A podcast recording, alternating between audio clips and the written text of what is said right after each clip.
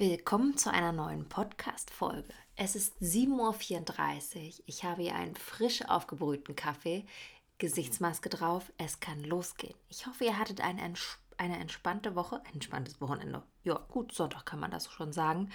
Und habt die Sonne genossen und habt euch der Dinge erfreut, die euch glücklich machen und hört mir jetzt zu. Mm, diese Woche habe ich mir ein paar Gedanken zum Thema Geld gemacht. Uh, das ist was sehr Interessantes in Deutschland. Also ich weiß nicht, ob es in Österreich so ist oder in den umliegenden ähm, Ländern, wo man noch Deutsch spricht oder auch in anderssprachigen Ländern, aber in Deutschland ist das ziemlich wichtig. Und ähm, ja, ich glaube, ähm, es ist auch immer noch ein wichtiges Thema. Auch in meinem Alter, auch die Jüngeren und auch die Älteren sowieso, ne? Ähm, ist Geld irgendwie sehr groß da. Also ich glaube, bei mir hat das Thema Geld überhaupt angefangen da zu sein und überhaupt, dass ich das wahrgenommen habe und äh, Thema war irgendwie so mit neun oder zehn. Zumindest kann ich mich daran dunkel erinnern, dass wir in der Klasse jemand Neues hatten und die hatten Geld Offensichtlich. und äh, darüber wurde geredet. Und dann ist mir erstmal das erste Mal bewusst geworden, was es bedeutet, wenn jemand Geld hat oder wenn Leute darüber reden, dass jemand Geld hat. Das ist immer ein bisschen komisch, ne? Woran sieht man das in der Schule? Naja, meistens an den Markenklamotten, so war es zumindest bei uns. Damals, damals war noch Mix Miss 60, Buffalo und Eastpack und Fruit of the Loon, könnt ihr euch noch erinnern? Richtig, richtig in. Alles zusammen war sehr, sehr teuer. Alleine Miss 60 Jeans, was hat die gekostet? 120 Mark oder noch mehr. D-Mark D-Mark. Für alle die, die das nicht mehr kennen. Ähm, heute wären es, glaube ich, 240 Euro oder so.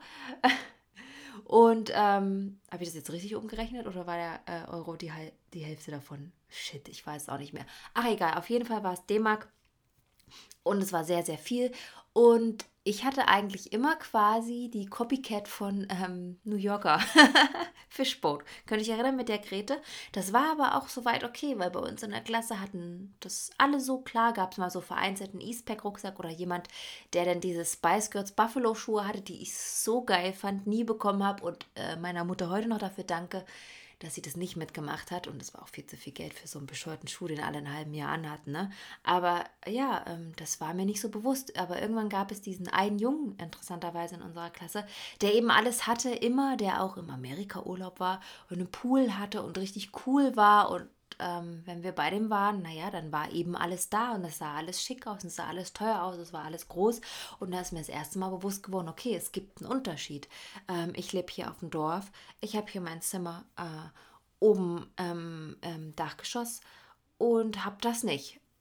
Und ähm, fand es aber damals nicht schlimm. Also es gab jetzt nicht dieses Hänseln, der hat Geld und das Hänseln, der hat kein Geld. Ähm, wenn ich so zurückblicke, hatte ich auch viele Freunde in meiner Klasse, die, wo die Eltern noch weniger Geld hatten und man das noch mehr gemerkt hat. Und trotzdem waren wir alle noch so in einem Verbund. Und was ich aber im Nachhinein ziemlich cool finde, dass wir da keinen Unterschied gemacht haben. Aber mit, diesem, mit dieser einen Situation, in dem Moment, wo jemand quasi mehr hat und man das offensichtlich sehen konnte, kam das dann auch so das Gespräch bei den Eltern und man merkte so, dass ab und an ähm, darüber geredet wurde, dass die ja mehr hätten und mehr investieren könnten und mehr machen könnten. Und das war so das erste Mal, wo ich mich damit mehr beschäftigt habe, warum Geld immer so ein Thema ist und ähm, man da oft darauf zurückkommt, wenn es mal Probleme gibt oder äh, irgendwie Auseinandersetzungen oder irgendwas zum Thema wird. Das fand ich ganz seltsam. Dann ist es ähm, lange nicht aufgetaucht und dann das erste Mal, als ich ausgezogen bin, nach dem Abi. Denn dann stellt sich auch die Frage, wo gehst du hin? Und da wurde nämlich bei uns eingeführt, dass du Studiengebühren zahlen musst. Also zusätzlich zu diesen Semestergebühren kamen dann, ähm, glaube ich, immer 500 bis 1000 Euro bis sogar noch mehr Studiengebühren. Ich weiß gar nicht, ob es es heute noch gibt. Und das hat mich das erste Mal so richtig eingeschränkt. Warum? Leute, kann ich euch sagen, weil ich mir das nicht leisten konnte, in eine Stadt zu ziehen, Semestergebühren, Miete, Leben und Studiengebühren zu zahlen. Und da hätte das BAföG auch nicht gereicht. Also ich ähm, habe auch BAföG bekommen, weil meine Eltern geschieden sind und mein Vater sich quasi allem Bezahlbaren entzogen hat. Und somit ist das immer so eine Schwebe und du kriegst dann BAföG, weil meine Mama zu wenig dann verdient hat. Und es hätte aber nicht gereicht. Also ich habe äh, wirklich mir viele Unis angeschaut und habe mir das durchgerechnet auch. Und auch dann eben, wenn du vor Ort bist und guckst, was die Mieten kosten. Und das hätte nicht funktioniert. Ich hätte da eigentlich gearbeitet, um mir meine Miete und das Studium zu finanzieren, hätte aber nicht studieren gehen können. Damals durfte man auch nur bis 450 Euro dazu verdient, sonst wurde das extrem hoch versteuert und dann musste man das auch noch ähm, bei seinem Studium mit anmelden, weil du darfst ja nicht mehr arbeiten als studieren. Naja, aber ich hatte damals einen Stundenlohn von 5 Euro oder 4,20 Euro oder wenn es mal ein bisschen großzügiger war, 7 Euro. Und da könnt ihr euch ausrechnen, wie oft man arbeiten musste, um da auf die 400 Euro zu kommen, um dann quasi sich die Miete und das noch zusätzlich zu verdienen. Ach so, passt auf, das wurde einem angerechnet zum BAföG, deswegen, das wurde einem da dann wieder abgezogen. Und ähm, das klingt jetzt erstmal, sagen wir mal, ich glaube, ich habe 400 Euro BAföG bekommen. Und wenn du jetzt für 450 Euro arbeiten warst, dann hattest du ja immerhin 950 Euro. Aber wenn du 400 Euro Miete hast und du aber noch das Semesterticket ähm, und das alles bezahlen musst und 450 Euro dann aber klar, wenn du in WGs lebst, dann geht es noch mit Strom, Internet und noch Essen, dann war es schon relativ knapp. Ich hatte manchmal so 100 Euro am Ende des Monats und das musste dir ja dann auch immer noch was von zurücklegen, dass du diese 500 Euro Studiengebühren zahlen kannst. Ne? Also das war alles immer so ein bisschen schwierig. Und daher habe ich dann das erste Jahr erstmal äh, nicht studieren können, weil das einfach, ähm, ich hatte nicht diese Rücklagen und ich hatte zwar so einen, so einen kleinen Studienfonds von meinen Eltern bekommen, aber der wurde da noch nicht ausgezahlt. Das heißt, ich habe erstmal ein Jahr ein freiwilliges ökologisches Jahr gemacht und habe da so ein bisschen was verdient. Übrigens wird es auch sehr, sehr, sehr gering bezahlt. Dafür, dass man ähm, auch viel rumfahren muss und viel machen muss, finde ich echt krass, dass so soziale Projekte, ich weiß nicht, wie es heute ist, ähm, selten bis wenig wirklich richtig unterstützt werden, aber viel von den Leuten, die dort auch vor Ort arbeiten, das habe ich auch gemerkt, mh, mm, abverlangt wird, weil das ja eigentlich sonst keiner macht, ne, wenn es kein Geld gibt. Und dann konnte ich erst studieren und dann musste ich mir auch, also musste ich, war jetzt auch nicht schlimm, aber musste ich mir eben auch eine Oststadt aussuchen, wo die Mieten relativ günstig waren und die Studiengebühren teilweise nicht mit erhoben wurden oder nur gering oder sie dir erlassen wurden. Ja, und dann bin ich in Erfurt an der Uni gelandet. Was nicht schlimm ist im Nachhinein, weil ich in der Zeit auch meinen Freund kennengelernt habe, aber dennoch war es natürlich so für dieses nach dem Abi freies Leben, du kannst machen, was du willst, schon so dieses erste Mal, wo ich gemerkt habe, oh, okay, da brauchst du Geld für. Also alles, was frei ist und unbedenklich und äh, was du einfach machen möchtest und wo du hin möchtest und egal welche Bildung du willst, funktioniert auch nur, wenn die richtige Basis da ist. Und das ist meistens Geld. Also du kannst dich zwar auch für Stipendien bewerben, aber naja, in einer also alles, was mit kreativen Sachen, Schreiben zu tun hat, da ist nicht so viel. Ich hätte jetzt, vielleicht hätte ich gucken müssen bei Bertelsmann oder sonst irgendwas, aber da hatte ich gar nicht den Bezug zu. Ich wollte eigentlich Journalismus ähm, studieren und bin dann bei Literaturwissenschaft gelandet, quasi ein bisschen abgespeckt, aber eben wirklich aus dem Grund, dass ich nicht so viel Geld zur Verfügung hatte. Und das war nach dem Abi schon so ein, eine richtige Klatsche ins Gesicht. Ich weiß aber nicht, was besser ist, wenn man früh lernt, okay, es gibt äh, eine gewisse Klassengesellschaft und manches wirst du nie erreichen.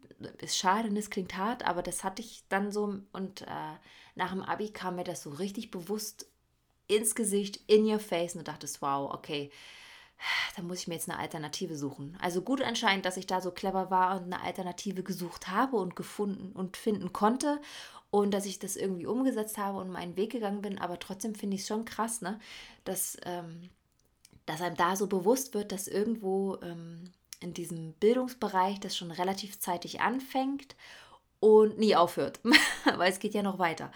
Und ähm, ich habe die ganze Zeit überlegt, aber in der Schulzeit war mir das nicht so krass bewusst, weil einfach bei uns anscheinend viele Eltern das vielleicht nicht so gezeigt haben. Im Nachhinein weiß ich natürlich, dass viele Eltern da auch gut situiert waren, aber mir war das nie so bewusst, ist das nie aufgefallen. Und erst im Studium und auch erst als ich angefangen habe zu studieren, wurde mir das richtig bewusst, weil ich dann auch ähm, ganz unterschiedliche Menschen kennenlernen durfte aus den unterschiedlichsten Bundesländern, aus den unterschiedlichsten Ländern. Und da wurde es mir nochmal mehr bewusst, wenn du jetzt Erasmus machst, ähm, wie viele Stipendien manche beantragt haben und manche einfach gesagt haben, nee, meine Eltern haben mir ein Apartment gekauft und ich gehe jetzt hier studieren und so.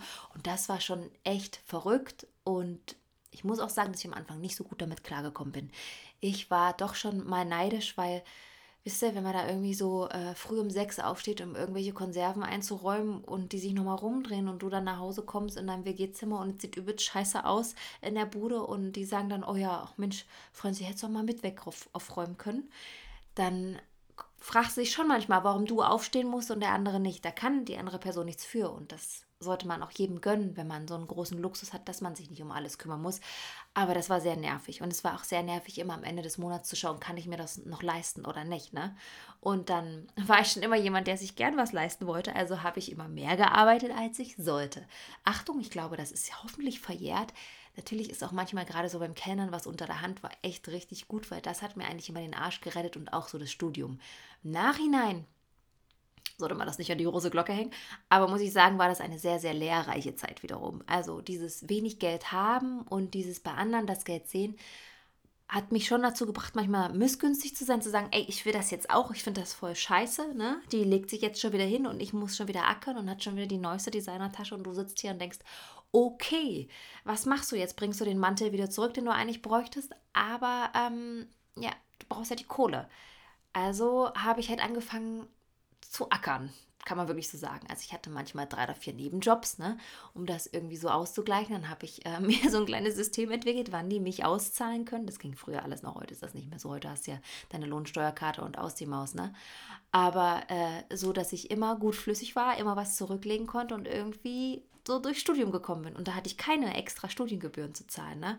Und war natürlich nicht im Urlaub, das muss ich zugeben, das gab es jetzt wenig. Das war dann eher wirklich Urlaub zu Hause im Garten bei meinen Großeltern oder mit Freunden treffen, was aber damals habe ich das nicht als Druck empfunden. Ich vermute, heute ist das ein bisschen schwieriger, weil alle irgendwie nach Malle fliegen oder sonst irgendwas. Und das ist auch wesentlich günstiger, aber trotzdem ist das schon ähm, krass gewesen, wenn ich überlege, dass ich irgendwie so drei bis vier Jobs hatte, Studium, dann habe ich noch irgendwie meinen Freund mit untergebracht und dann hatte ich noch ein soziales Leben. Aber ich habe es hinbekommen und es war nicht schlimm. Ich habe halt immer geackert. Gab manchmal so Momente, wo man sich dachte, scheiße, ich habe keinen Bock mehr, ich schmeiß jetzt alles hin. Aber irgendwie habe ich es dann dennoch geschafft. Und ich muss sagen, das war aber auch immer ähm, aus der eigenen Initiative heraus, aber auch mit dem Fokus, und das weiß ich heute, ich will es mal besser haben. Und da haben wir es wieder mit dem Status und mit dem Geld. Und besser haben hat man in Deutschland eben, wenn man Geld hat. Und dafür habe ich gearbeitet, gemacht und getan. Und es ist ähm, kann ich euch beruhigen, ist immer noch in mir drin, das ist nicht weg. Und ich habe auch immer das Gefühl, das begleitet mich. Und auch dann, als ich dann Influencerin wurde, damals noch Bloggerin, ne, und dann auch anfangen konnte, damit Geld zu verdienen, ich habe da immer verhandelt und musste dranbleiben und habe immer erklärt, Leute, hier, ich muss Geld verdienen, denn ich muss ich noch was anderes machen. Auch die Anfangszeiten des Blogs habe ich bei H&M gearbeitet, habe mich da auch intern ähm, fest anstellen lassen, dass ich halt krankenversichert bin und habe da geguckt, dass ich weiterkomme. Also ich habe immer versucht, meine Nische zu finden habe hoffentlich mein Bestes gegeben, habe ähm, aber auch manchmal ziemlich versagt, muss ich auch sagen. Ne? Ich habe auch zwei, drei, drei, Jobs dann verloren, weil es ist irgendwann, wenn du so viel machst und ähm, oft auch ans Geld verdienen denken musst, dann fällt irgendwas hinten runter. Und mir war es immer wichtig, dass meine Freunde, mein Freund da nicht hinten runterfallen, dann war es eher der Job. Also ich glaube, ich habe manchmal auch einen Chef enttäuscht oder eine Chefin. Aber damit kann ich im Nachhinein leben, weil dann haben sie jemand Neues angestellt, der den Job auch viel besser gemacht hat und verdient hat, sicherlich. Aber ich habe echt äh, immer geguckt, dass Geld da ist, weil ich ähm, vielleicht auch ein bisschen so von meinem Vater das mitbekommen habe, dass das schon irgendwie wichtig ist, um voranzukommen und um sich was zu leisten und dann peu à peu auch im Leben gemerkt habe, okay, du brauchst Geld als Basis, um nicht glücklich zu sein, aber um voranzukommen. Ich weiß, dass man mit Geld Glück nicht kaufen kann. Und das lesen wir auch überall. Und dass auch viele Menschen, die im Lotto gewinnen, ganz schnell ihr Geld wieder verlieren oder gar nicht glücklich damit sind, dass sie dann Geld haben, alles sowas. Aber ich kann euch sagen, es kann schon beruhigen. Es bringt dich schon besser in den Schlaf, wenn du weißt, oh, du kannst deine Miete zahlen, du kannst deinem Kind was gönnen, du kannst deiner Familie was zurückgeben, du kannst dir mal was leisten, du kannst mal auf die Kacke hauen, du musst nicht gleich wieder gucken, wie sieht es nächsten Monat aus oder nächstes Jahr. Und das ist schon eine sehr große Erleichterung, weil mh, mm, ich bin noch so in der Zeit aufgewachsen, wo das schon schlimm war, wenn du keinen Job hattest. Es ist schon schlimm war, wenn du nicht nach dem Abi gleich was gemacht hast. Es ist schon schlimmer, wenn du nicht schon in der 10. Klasse wusstest, was du machen willst. Das hat sich heute verändert und ich finde das auch gut. Wir sind freier, wir sind offener, wir dürfen mehr rumirren.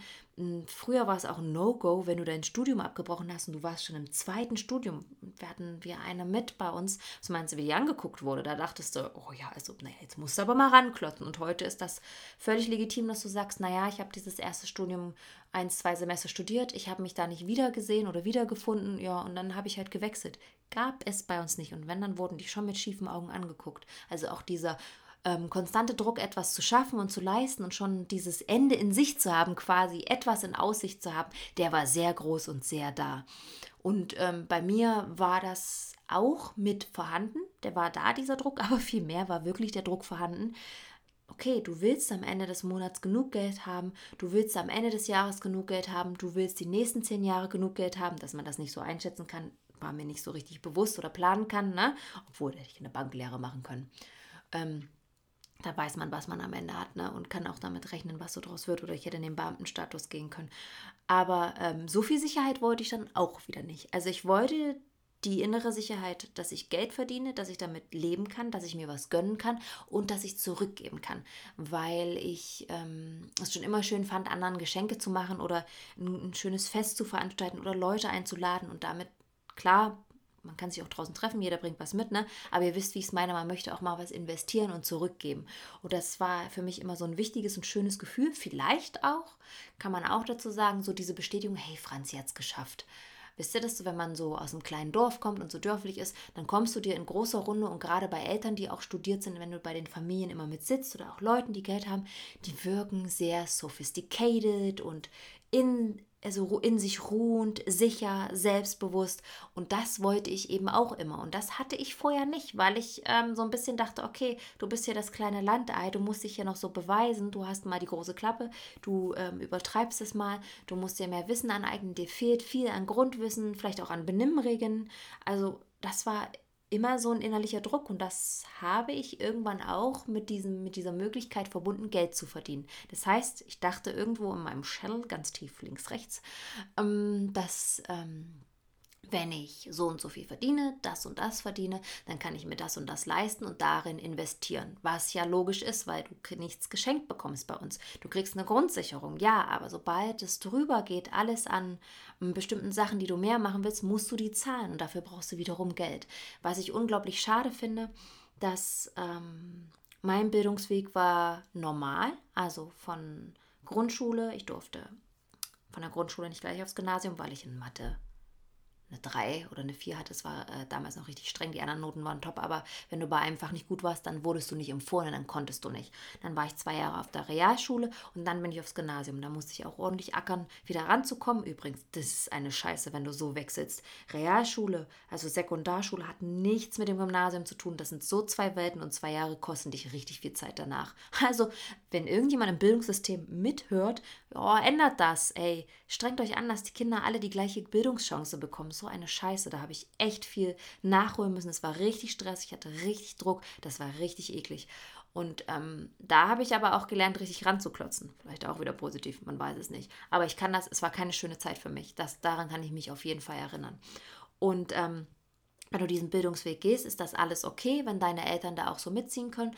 Aber wie gesagt, wenn sobald du da so eine kleine Kurve drin hast oder mal abgehst oder wo irgendwo drauf gehst, wird es unglaublich schwierig, wenn du nicht den Rückhalt deiner Eltern hast oder eine finanzielle Stütze, dass man das im Nachhinein alles nachholt. Es ist heute auch, glaube ich, unglaublich schwierig, wenn jemand seinen Realschulabschluss gemacht hat, hat eine Ausbildung gemacht, arbeitet und sagt, ich mache jetzt noch ein Abendstudium, hänge das hinten dran. Das ist ein unglaubliches Gebuckel, das zum normalen gesellschaftlichen Leben, was du dir aufgebaut hast, das noch irgendwie irgendwie mit reinzuschieben. Wenn dann noch Kinder mit dazukommen oder du in der Familie irgendwas hast, ist das sau schwierig und ich ziehe vor jedem den Hut, der das hinbekommt und dann immer noch so diese Waagschale, muss ich mich ein bisschen zurücknehmen? Also muss ich das Geld ein bisschen zurücklegen, weil du musst ja auch erstmal alles investieren. Und das finde ich so bescheiden in Deutschland, dass Bildung, also es heißt immer, es ist alles gratis und du kannst es alles nehmen, ja, was im Internet steht und so. Aber sobald du Abschlüsse machen willst, musst du echt viel investieren und dich sehr, sehr viel kümmern. Und du musst auch wissen, wo es steht, du musst die richtigen Leute kennen. Und das finde ich ähm, hart. Also vielleicht hatte ich immer Glück und habe die richtigen Leute getroffen, aber ich finde, ich habe das auch selbst gemerkt, wenn du dann irgendwie Fragen hast, dann musst du zu dem, dann musst du einen Antrag stellen, dann musst du das machen, dann musst, musst du dem gefallen, dann musst du das noch wissen. Also das ist nicht einfach und es ist auch, wenn du dann auch nicht irgendwie den ähm, intellektuellen und auch sozialen Rückhalt irgendwoher hast von alleine, ist das fast unmöglich, würde ich heute sagen. Und äh, das finde ich eben krass. Und da kommen wir wieder zu diesem, wenn deine Eltern genug Geld haben, genug verdient haben, genug zurücklegen konnten, ist das einfach ein bisschen einfacher, weil du kannst es einfach bezahlen. Ne? Du musst da nicht rumrennen und dich kümmern und sonst irgendwas. Und das ist einfach so. Und ich muss auch sagen, dass sich das so ein bisschen bei mir manifestiert hat und das auch immer der Antrieb war, warum ich ähm, viel gearbeitet habe, viel gemacht habe, viel gegeben habe, immer ein bisschen mehr soziales Leben mit abgegeben habe, also das hinten angestellt habe und da immer äh, richtig reingebuttert habe. Und das war nicht einfach, weil, das muss ich echt zugeben, ich habe kein Grundwissen von irgendwas wirtschaftlichen oder sonst irgendwas. In meiner ganzen Familie haben immer alle gearbeitet, aber eben in Pflegeberufen, in, in, in Servicebereich. Und da war man halt angestellt und hat ganz schön viel gebuckelt und da blieb halt nicht viel Zeit, um das mit weiterzugeben. Also ich bin natürlich unglaublich stolz auf meine Großeltern zum Beispiel, also auf beider Seite, weil diese Frauen Powerfrauen waren und quasi aus dem Nichts alles aufgebaut haben. Ne? Meine Großeltern haben sich irgendwie, mh, mm, sind Flüchtlinge und haben, also Sudetendeutsche, das ist jetzt nicht in dem Sinne dieses Flüchtlinge, aber wurden auch irgendwo reingesetzt, haben dann in einem kleinen Haus in so einer Waschkabine gelebt und haben sich das alles erarbeitet, bis sie dieses Haus irgendwann abkaufen konnten und sind schuldenfrei. Schuldenfrei, da haben wir es wieder, äh, und leben dort jetzt. Ne? Also das muss man auch erstmal schaffen, sich da so hoch zu arbeiten und immer in Arbeit, in Lohn und Brot zu sein, aber richtig, richtig hart zu arbeiten. Dementsprechend sind heute die Knochen kaputt, ne? der Geist ist noch fit, ähm, das Haus steht noch, aber sie haben sich auf jeden Fall was aufgebaut und das finde ich bewundernswert und finde es toll. Und wenn ich das heute vergleiche, sehe ich ja, wie viele Leute heute auch alles geben für ihr Haus, für ihre Familie und es nicht mehr ausreicht, dass wir das schaffen. Ne? Gesellschaftlich sieht man da eben auch, dass wir ein Riesenproblem bekommen werden mit Armut, Altersarmut. Das ist ja sowieso schon ein Ding, was schon längst da ist, auch wenn die Politik das so ein bisschen verpennt. Und das trägt auch wieder dazu bei, dass ich mir sehr viel Gedanken ums Geld mache, weil es ist auch im Alter, also jetzt ist es wichtig, auch Geld zu haben, weil du musst ja zurücklegen.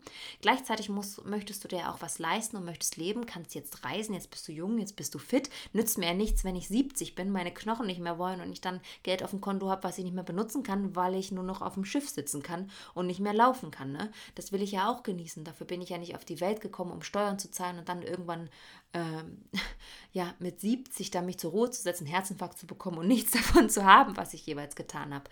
Und da bin ich immer so ein bisschen im Zwiespalt, weil ich finde schon, man muss sich natürlich anstrengen für sein Geld, das ist wirklich wichtig, aber mittlerweile habe ich auch gesellschaftlich ein bisschen das Gefühl, dass das nicht mehr ausreicht, um wirklich sich was ganz Normales zu leisten.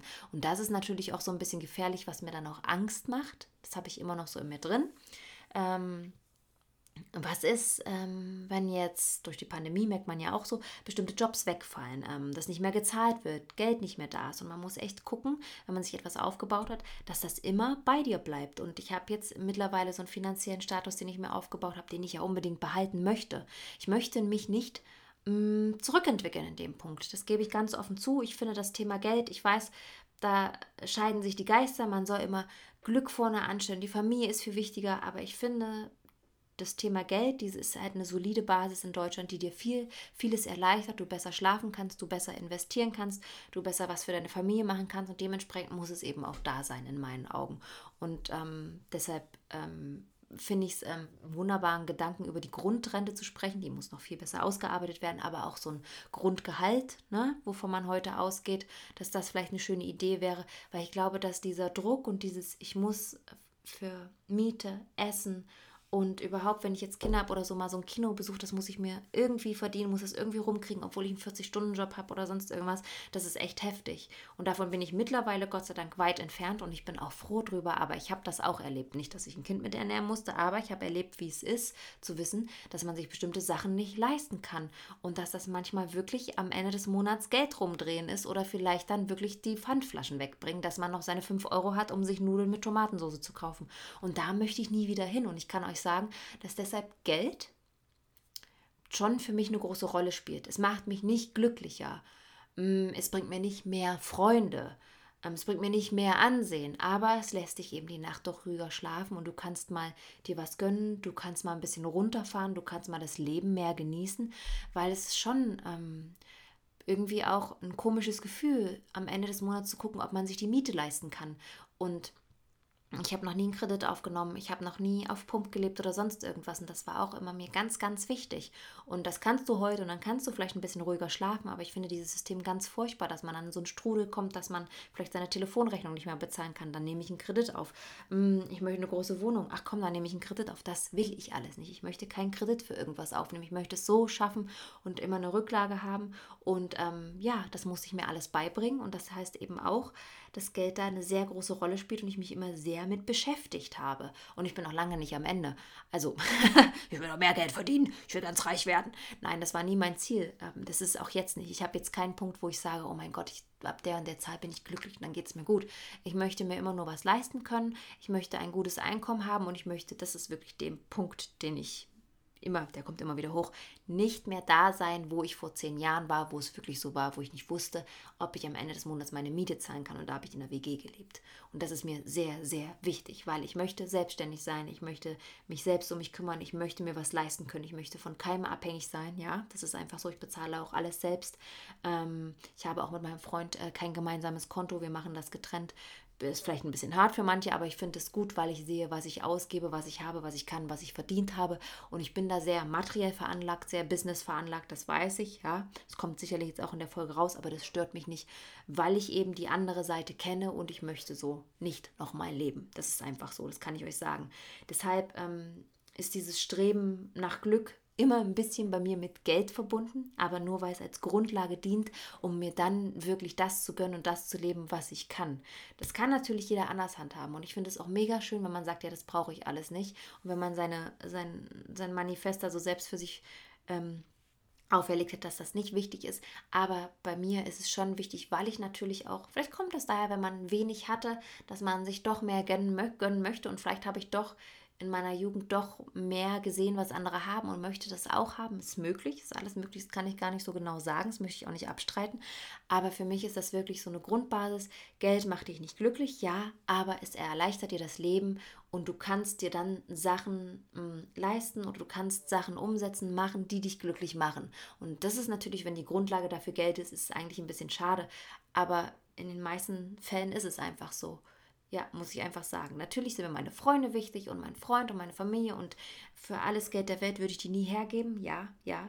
Aber ich möchte, wenn wir hier über Geld sprechen und Status, möchte ich einfach auch ehrlich sein, das ist ein wichtiger Punkt in meinem Leben. Das wird es immer bleiben, weil ich glaube, mm, ich mir da viel erarbeitet habe und vielleicht auch, weil das immer noch so ein Ding ist in, in unserer Gesellschaft, dass man dann auch Lob dafür bekommt, wenn man sich sowas erarbeitet hat und da so ein bisschen auch der Respekt da ist. Vielleicht gehört das auch mit dazu. Also, Geld macht nicht glücklich, yes, aber es erleichtert dir das Leben schon sehr viel. Ja, ich wollte heute mal einfach über das Thema mit euch sprechen. Ich habe ein bisschen aus dem Nähkästchen geplaudert. Ich hoffe, es kann man nachvollziehen. Und wenn ihr anderer Meinung seid oder auch einen Denkanstoß habt oder nochmal das Thema erweitern möchtet, schreibt mir gerne. Ich bin da immer offen. Wir schreiben mir dann auf Instagram eine E-Mail gibt es auch, da könnt ihr auf dem Blog gucken und auch bei Instagram ist die verlinkt. Und wie immer am Ende des Podcasts weise ich darauf hin, dass ich gerne wunderbare Kommentare lesen möchte auf iTunes und folgt mir auf Spotify, weil ihr wisst, das fängt mich nach oben und dann hören mich noch mehr Menschen und das würde mich natürlich sehr freuen. Genießt den Sonntag, denkt mal nicht ans Geld und wir hören uns nächsten Sonntag wieder.